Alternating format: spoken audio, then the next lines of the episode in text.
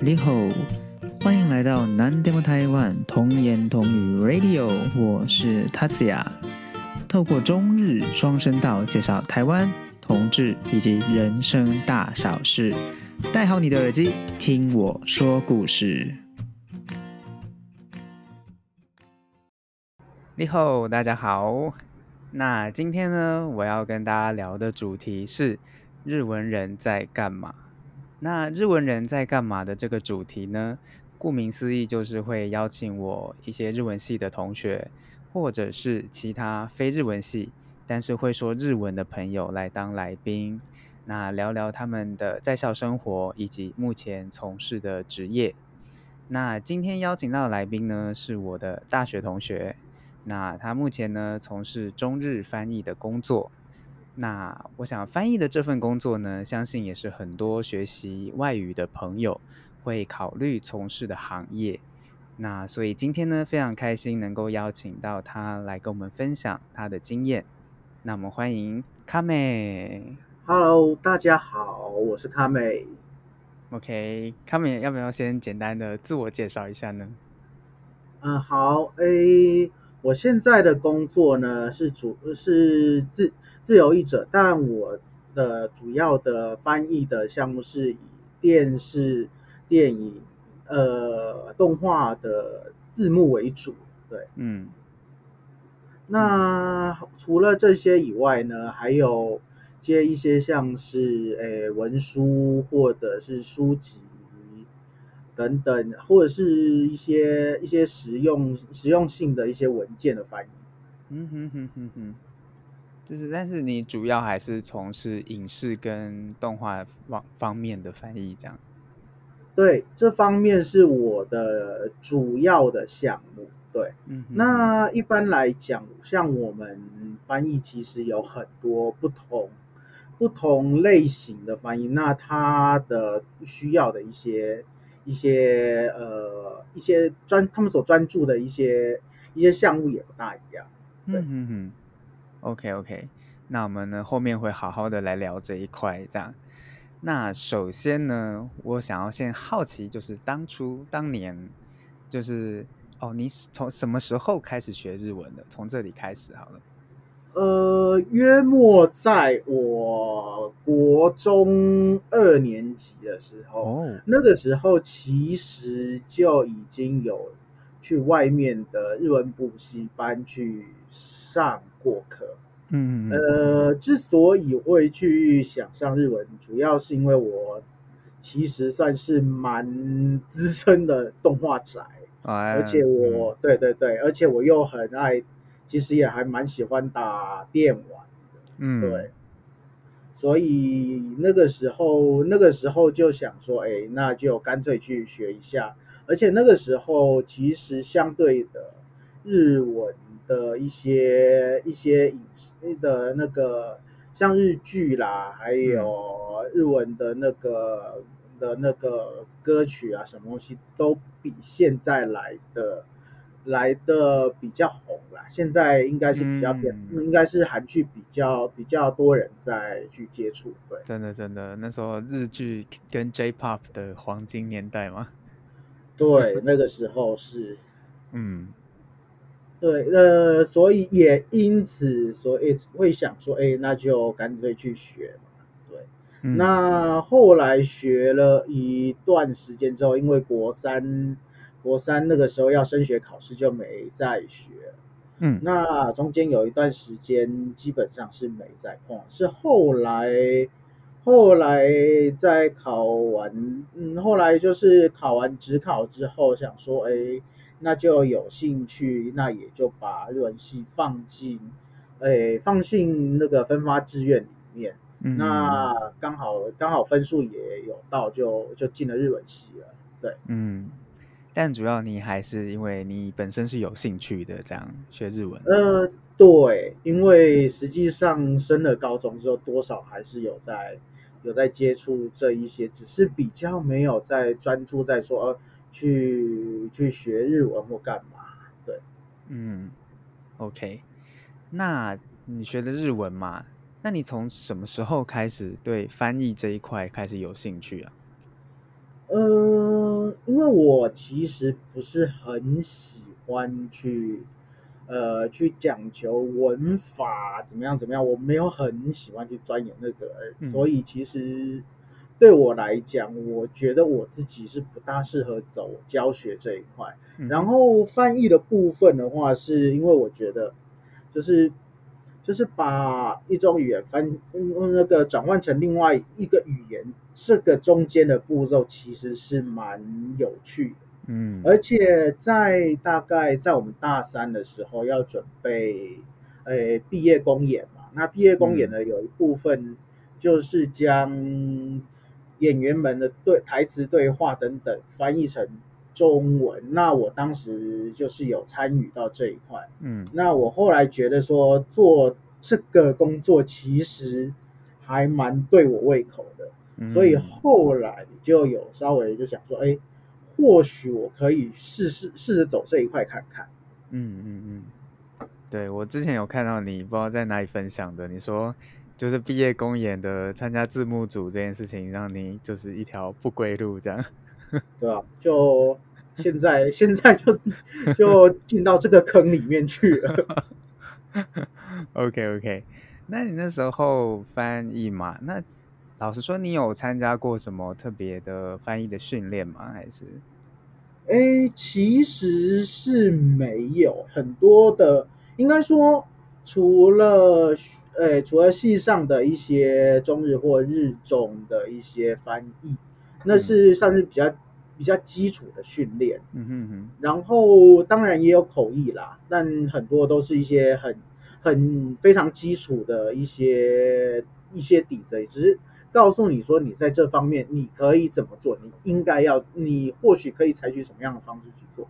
但实际上要去做翻译这份工作的时候，呃，其实很多很多是进到了这个行业里面之后，才慢慢的去接触到说，哦，呃，这一边应该要有怎么样的技巧，这一边该要有什么样的技巧。等等，嗯嗯嗯，就是有点像工从工作中学习这样子。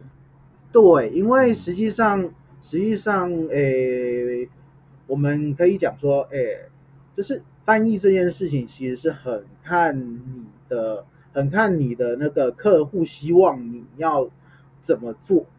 那这个怎么做这件事情是怎么做这件事情，基本上是需要一些长时间的适应。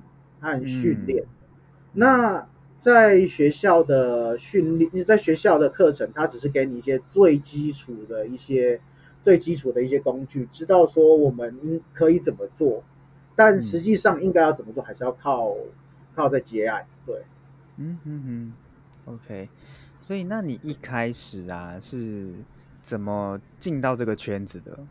就是我好像听说过，它门门槛或者是它的门并不是这么的宽，好像需要一点，我不知道什么样的方式啊。所以你当初是怎么用什么样的方式进到这个圈子的？这样？呃，这要分两个阶段。嗯，哎，第一个阶段是，哎，我一开始去接翻译和后来去做语音翻译，这因这两个阶段是不大一样的。嗯哼哼。呃，前面开始接案是，呃，一开始。一开始我试着去投一些像像翻译社，嗯，对，那翻译社他会提供一些提供一些案子，但那些案子基本上是比较可能就是比较偏实用性的，你也不能挑说，哎，哎，这个案子比较有趣，所以我要，然后这个案子我我不有趣，所以我不要，呃，基本上应该是没办法这样做。因为它很多其实都是一些比较偏实用性的东西。嗯哼。那后面我进到诶字字幕翻译的话，主要是因为刚好那段时间就是有一个就是字就是在字幕翻译公司公司上班以前认识的认识的朋友，就是问我说：“哎，有没有兴趣？”有没有兴趣去帮他们做，就是就是帮他们做翻译，就是做他们的那个合作译者。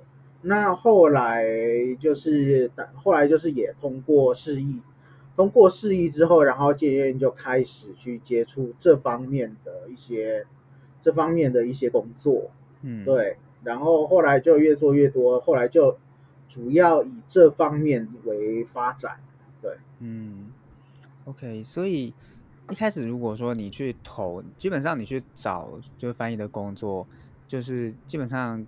客户或者公司那边，他还是会给你一个示意稿，这样，然后让你去翻译，然后看看是不是他们要找的适合的译者，这样吗？应该说每一个每一个范畴都会这么做，因为实际上他们他们会先确认你的你的翻译的那个调性是不是很适合他们要找的那种。例如说，像游戏的话，有游戏的。游戏翻译他们所需要的一些一些一些元素在，像是他可能是因为因为游戏绝大部分都是对话，嗯，然后可能你，例如说你捡到一个道具，它的叙述怎么样，都应都要都要是统一的，那你的那个用词你就必须要是在统一的那个范围下面去做，那。像是那个契约的话，那你就是必须要一个每一个字都要很精确的去表达出来说，它应该要怎么样怎么样怎么样。那像我们像我在做那个影视影视字幕的话，因为要考虑到说你一个字幕它出现可能就是几秒，嗯，那你要怎么样？那你要怎么样让这个对话能够在短时间内马上进入到那个观众的脑中，而且。你的那个对话，你对话还不能说，哎，很偏离我们平常在讲话的那个方式。嗯嗯嗯，对，所以每一个东西其实，所以每一个每一个案源，就是每一个业主他们在试稿的时候，他们都有一些他们自己本身的考量在。所以说那些东西比较像是确认，你说你。你本身的那个，你本身的一些一些一些范的那些适应性，是不是很跟他们是很 match 的？嗯嗯嗯。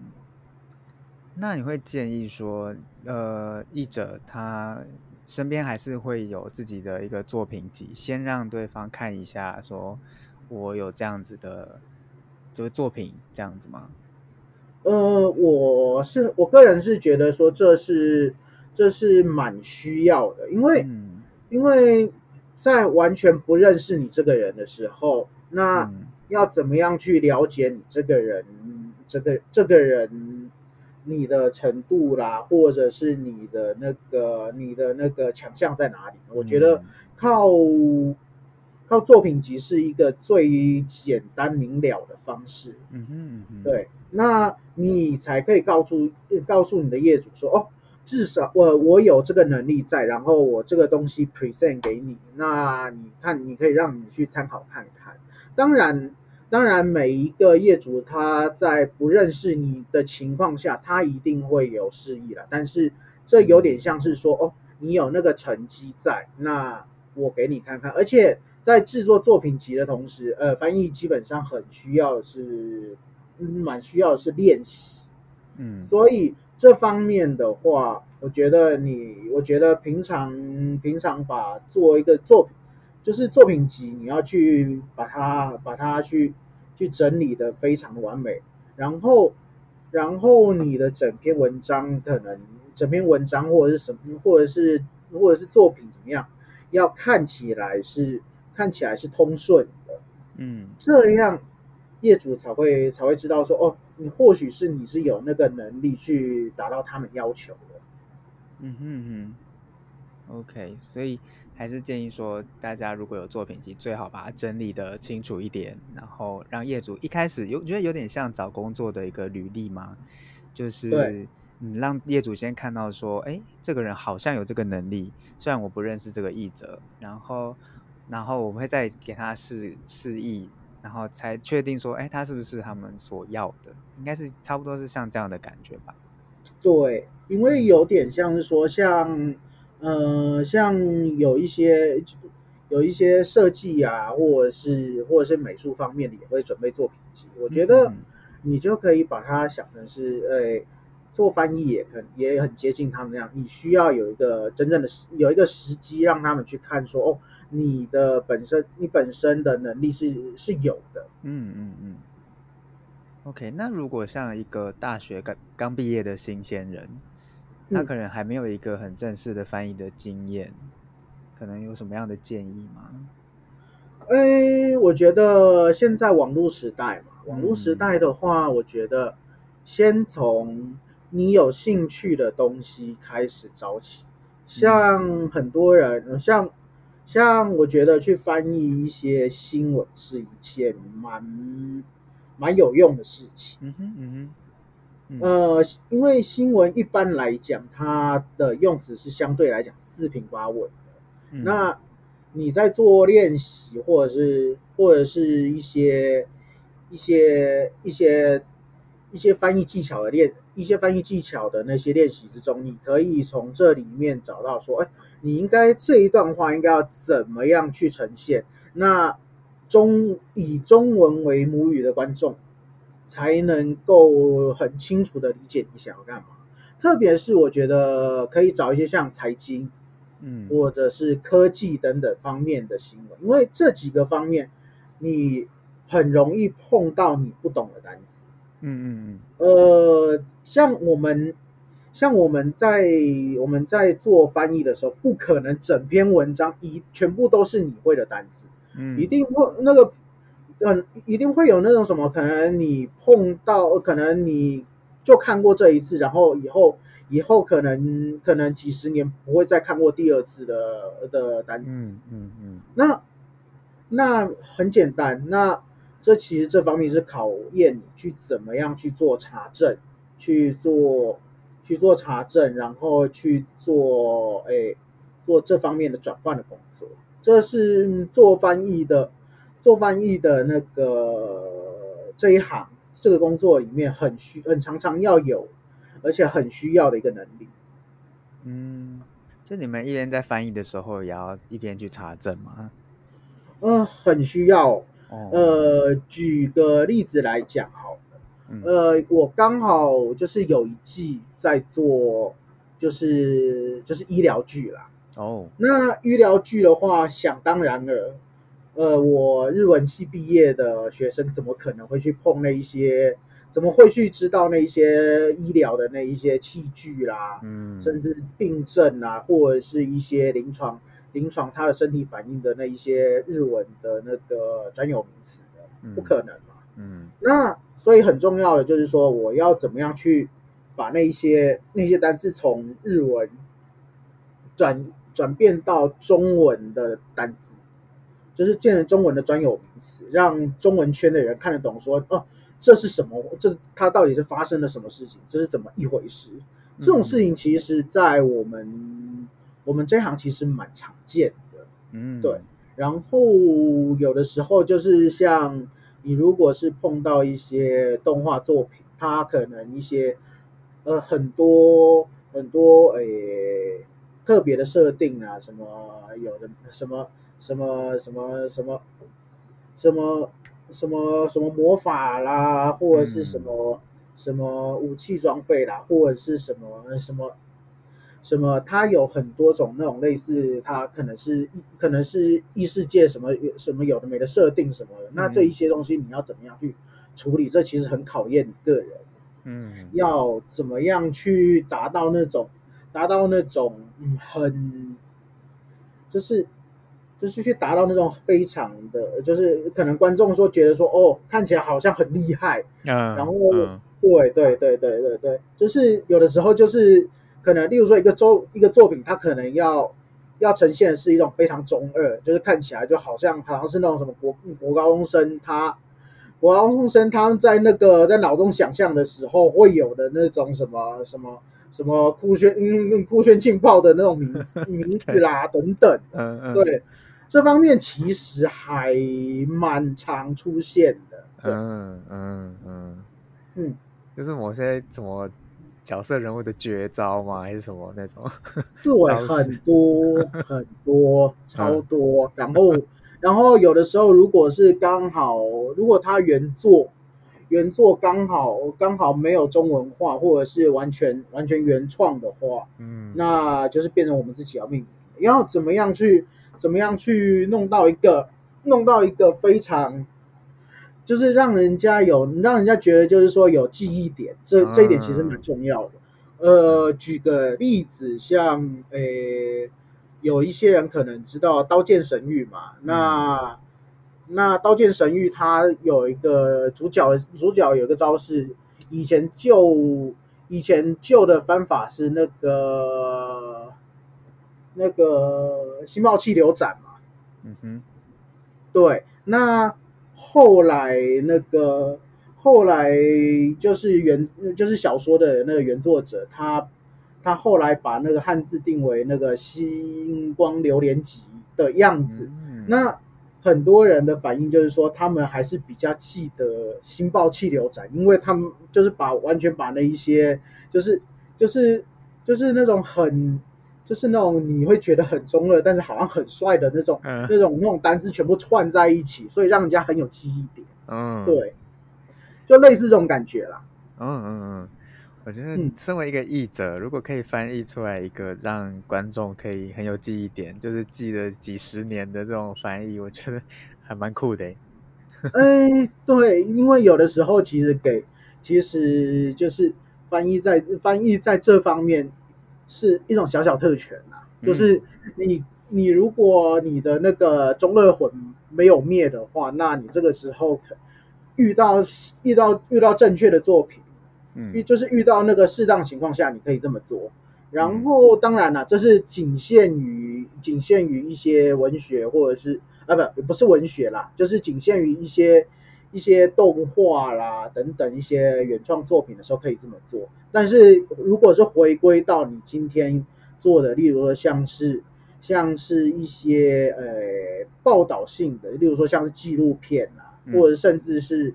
甚至是一些文学，或者是甚至一些诶实用书啦，或者是或者是说，或者是说那个嗯说明书，甚至是契约或者是专利等等，你就不能这样做，因为每一个翻译的那个像每一个翻译的那个的那个专精，就是每一个专精，它有一个它所要它所注重的点。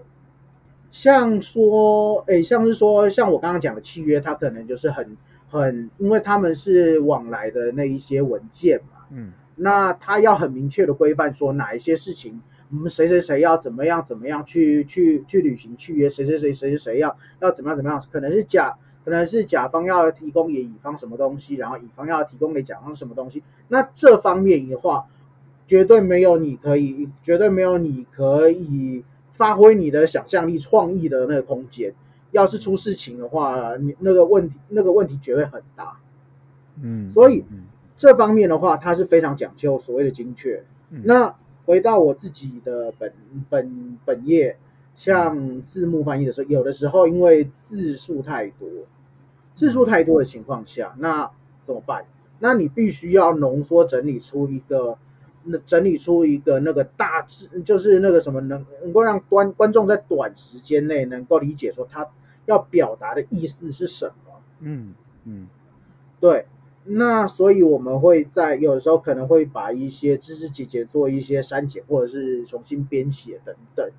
当然你也不能，你不能，你不能偏离，你不能偏离他原本的那个意思太多。但是有的时候是因为你需要。你需要让观众在短期间之内能够进入到，把那一些把那一些内容进入到你的脑中。那当然，当然，呃，我们在因为有一些时候我们在翻那个在翻那个字幕的时候是对话，那你要怎么样去把把它从日文的对话？变成我们平常中文口的对话中会说会会表达的形式，这方面就很重要。嗯嗯嗯，对，因为因为有些时候你会，你当然不会希望说哈，他他到底在说什么，你看不懂，然后就噼噼啪直接下去。那这样子的话，其实并不是一个很好的一个很好的一个一个字幕翻译。嗯嗯哼。嗯嗯嗯，对，字幕翻译我在想，我想到的是说，就是因为他从日文翻成中文，那你又要符合，就是可能台湾人讲中文的时候的习惯，如果直接翻又会太不自然或什么。嗯呃对，嗯呃应该说有些时候，有些时候他在翻译的时，有些时候在翻译的时候，嗯，其实很多新手翻译常常会犯一个错误，就是。他翻出来的东西太像日文，日文的句法啊。对，嗯，举个例子来讲，像中文的中文的那个句法，通常都是主词加上动词加上受词嘛。嗯，然后日文的句法是主词，然后加上受词加上动词。嗯，是不是？是不是一听就知道？哎，有点问题了，在。嗯嗯嗯。所以这个时候你要，所以这个时候常常会发现到说，哎，所谓的就是就是有些人在看一些比较一些字幕或者是什么时候会呃会觉得说，这个人讲话讲话的方式怎么怪怪的，或者是你在看一些文学书籍的时候会觉得说，哎哎。这个这个人就是这句话怎么好像好像怎么读好像哪里不大顺，哎，嗯，对，其实这个这个东西其实就是常常就是我们讲的翻译腔，翻译腔的问题，嗯嗯嗯，对，就是就是他们太注重于说要一一字一字去贴去去贴着它去翻，嗯，那导致于出来的东西就，嗯。就你说，你说他这个讲，他这个东西到底是中文的还是日文？有时候会觉得怪怪。对，你这个怪的点就是在于说他的那个语顺是完全不对的。嗯嗯嗯，对，因为我之前我曾经有去上过笔译的那种大学的推广教育的课，那其实老师其实也教了一些技巧啦，什么增益减益什么的。但是老师教我们一个很重要的技巧，我觉得最重要的一个点就是，你不要太，就像你刚才讲的，不要贴着原文去翻，你要先去理解它，理解它之后呢，然后你可能在脑子里面有一个印象，就是去有脑子里面去想象这个是什么样的一个场景，然后再自己用自己的中文把它讲出来，这样可能就会比较通顺。但像有时候日文是很漏漏等的句子嘛，它可能很多修饰，修饰一个主词，它就可以用一大堆东西去修饰一个主词。但是就是老师说可以把它拆开来，那中文可能你加一个标点符号什么的，你把它拆成几个句子，这样会比较好读之类的一些方式可以解决这样的问题。这样，嗯，对，而且而且很多情况像日文。常常我们会用被动被动句法，问题是中文我们其实没有那么常用。很多情况下就是你只要把主词换一下，那你这一件事情，那你这件事情就可以叙述的很清楚了。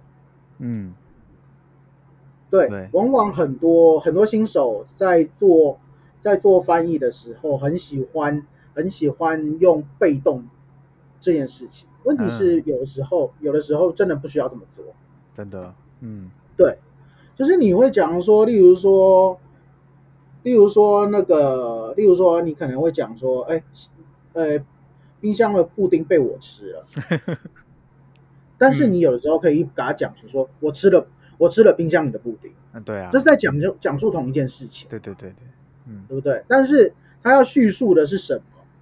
嗯，他的重点在哪里？我们。我们常常在讲说，你一句你一句话，你的重点，你的重点到底是什么？你想要表达什么东西？嗯嗯嗯，这一点很重要。然后再来就是一些，再就是一些句型句型的移动什么。我们在做翻译的时候，通常就是做三件，就是做两件事情：找出主词，嗯，然后找出它，找出这个组词，它到底是经历了什么样的一个。什么样的一个场景，嗯，做出这些会比较好一点。嗯，特别是像很多很多时间点，很多时间点是那个组词被省略的情况下，你要试着去找出说这个主词是谁，嗯，那整句话你就你就你就通顺通顺许多了。对对对，日文常常没有主词哎。对，然后翻成中文要自己补回去，这种对要做这种事。嗯，对，而且像我们一般在像这种这种主持省略，还有那个句型句句型它的那个什么它的顺序变动，常常出现在什么呢？出现在歌词。啊，嗯，对，所以有的时候你看歌词，你到底你会在想说他到底在讲什么？对，他的他的主持完全不见。对，对，甚至他可能他可能一些受一些受词或者是一些动词，甚至跑来跑去，因为他强调的东西不一样。嗯嗯，对。OK，那你现在是很长时间在做字幕的翻译嘛？那我好奇的是，做字幕翻译就是。哎，业主那边会给你他的文稿吗？哎，其实要看是什么样的，看是什么样的案子。嗯，一般来讲的话，他是会给那个，他是会给那个剧本。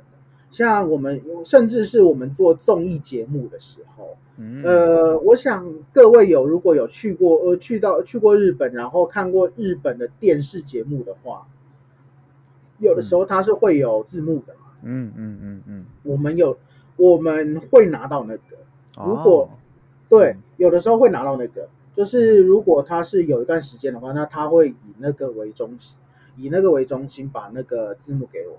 然后，然后剧的话，剧和那一些动画的话也是会有，嗯嗯，一般来讲会有啦。如果说没有要靠纯听的话，这种案子也不是没有，但是，但是就是相对来讲难度高很多。对啊，还要自己听哎，嗯，对，因为你要靠自己去听，说他到底在讲什么。然后，如果你一个不小心今天是碰到。碰到像是像是综艺节目的话，因为综艺节目常常就是一团人在一团人在讲话嘛，对对对，一堆人在讲话，那你这个时候你就要去分辨说什么是重要，什么是重要的，什么是不重要的，因为你因为很多人在讲话，问题是你字幕的问题是你字幕的空间就那么多，嗯，对不对？你顶多正常情况下大概大概一次只能处理处理两人对话如果三人以上的话，可能要要拆或者是要干嘛？对，然后就是再来就是那个常常会有那个什么，他们他们像是电影或者是电影或者是一些诶戏剧，他们可能给你的那个给你的那个剧本和他实际实际所剪接出来的。的完成品质可能是有点有点不大一样的，嗯嗯，对，就是可能会有一些增增减减、增增减减的部分。对，那这方面的时候，有些时候你可能是要靠自己去处理。对，所以所以说，虽然说是翻译，但其实如果做的是字幕翻译的话，其实有的时候听力还蛮重要的。哦，真的。对，就是你们你们除了例如说有文稿以外，他你们。基本上都会有他的影像档，诶诶，这方面的话是有啦，通常都是等影像来了之后，然后再去做翻译。问题是有些时候可能可能就是那个客户方可能时间嘎太紧，或者是怎么样，那那他可能东西来不及完成，我们可能会先先直接先用先用那个剧本先上。嗯，然后后，然后后面后期处理可能再交由后面的后面的那个编审去做处理。嗯嗯嗯，对，哦，这种方式的也有。OK OK，所以他之后他在上字幕的时候，他可能还是会觉得说，哎，这这边这一句话太长了，还会再修改嘛？就是真的上到字幕之后，呃，会哦。因为其实我们在讲，因为我就是在讲，就是在做字幕这件事情，其实很很讲究的是你观众能不能马上你在短时间内能够接能够吸收到你的那个你的那个字幕里面的那文要表达的意思。嗯，所以诶，以编以编审的工作来讲啊，他们有的时候会再去做裁切，或者就是说合并，说诶诶，这个东西应该是要这个东西应该是要把它分开来处理呢，还是还是把它拆呃把它把它合起来，或者是拆开来，这个一切都要，这个一切很多都是这这种东西，其实编审编审的编审工作其实蛮蛮常在做的。嗯哼。最主要这这编辑的话，就会由编审去这边去处理。那译者这边会参加吗？还是？呃，一般来讲的话，我们是我们是不大参加，但有，但我偶尔会去接编审的案，偶尔啦。哦，对，那编审的部分的话，有些时候就是，诶，比较有点像是在改作文。哦。对，当然也不能说是全部都是在改作文，就是说你应该你要去你要去了解，就是说你这句话应该要改成怎么样的一个怎么样的一个处嗯一个一个表达方式，present 把它 present 给观众，这样会比较好一点。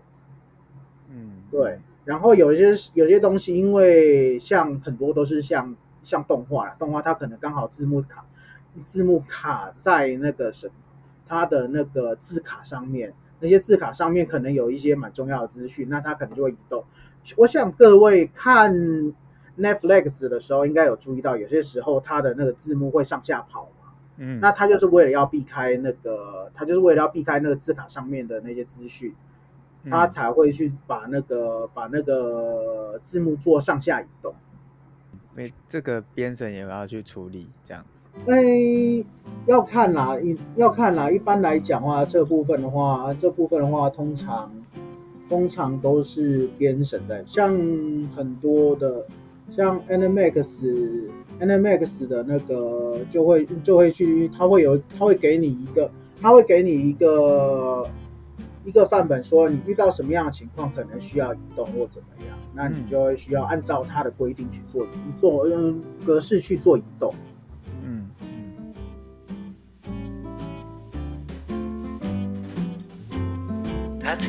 Message，不晓得大家觉得这集如何呢？